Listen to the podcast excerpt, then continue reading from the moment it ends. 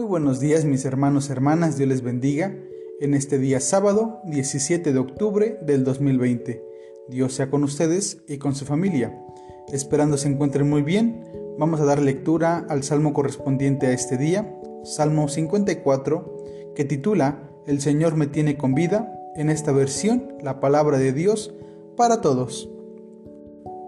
Dios mío, por tu nombre, sálvame Usa tu gran poder para hacerme justicia. Dios mío, escucha mi oración, atienda mis palabras.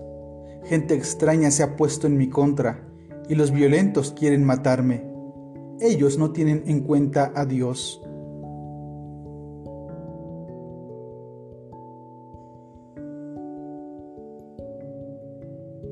Pero Dios es quien me ayuda. El Señor me mantendrá con vida que el mal que hacen mis enemigos recaiga sobre ellos. Acaba con ellos y demuestra así tu fidelidad. Dios mío, con gusto te ofreceré sacrificios, alabaré tu buen nombre, Señor, porque tu nombre me salvó de todo peligro. Con mis propios ojos veo que me das victoria sobre mis enemigos. Pues bien, mis hermanos, hermanas, en este salmo encontramos tres personajes, a los enemigos, a Dios y al personaje fiel. El personaje fiel solicita la ayuda y la defensa de Dios, y estos se fundamentan en el nombre y en el poder de Dios. Los enemigos muestran una actitud arrogante y violenta, y esto es debido a que consideran que Dios no está presente. La violencia que están ejerciendo estos personajes es tal que los mueve a perseguir a muerte al suplicante de esta oración. Pero en esa búsqueda de querer asesinar y eliminar al otro, conseguirán lo contrario de lo que están pretendiendo. El mal, la violencia, se les volverá contra ellos y estos serán derrotados. Por otro lado, tenemos la participación activa de Dios, quien sostiene la vida de este personaje, lo cuida, lo protege de todo mal. La experiencia del salmista reconoce que Dios es bondad, que Dios es cuidador, que Dios es su justicia y su paz. El Salmo nos permite soñar con un mundo sin injusticias, ya que hemos encontrado a un Dios bueno, un Dios misericordioso, de justicia y paz.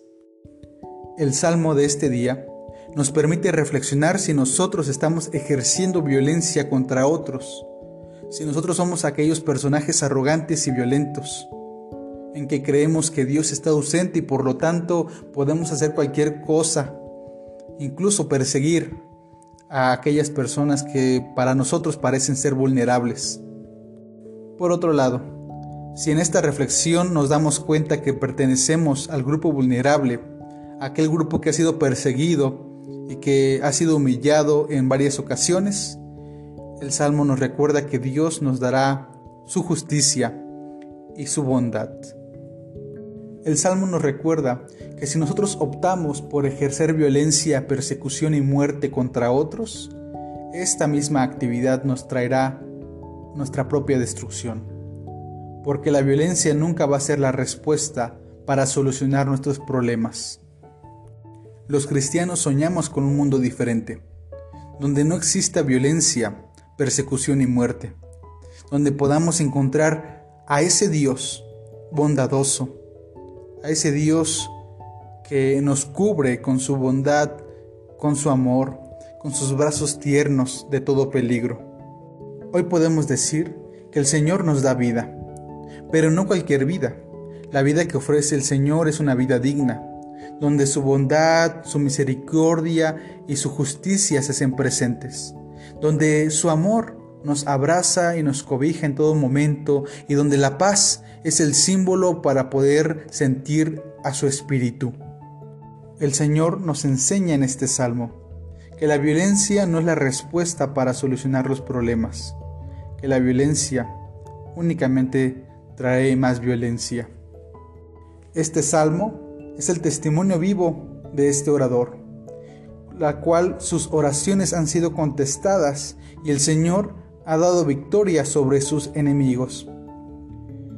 Bien, mis hermanos, hermanas, esperando que se encuentren bien, les motivo a que sigamos caminando en la gracia de Dios, que sigamos caminando en su justicia y en su paz, que en todo tiempo podamos sentir que la vida que Dios nos ofrece es una vida que nos dignifica y que nos da aliento para seguir caminando pese a los problemas que podamos encontrar en el camino. Dios les bendiga, que tengan un excelente día. Bendiciones.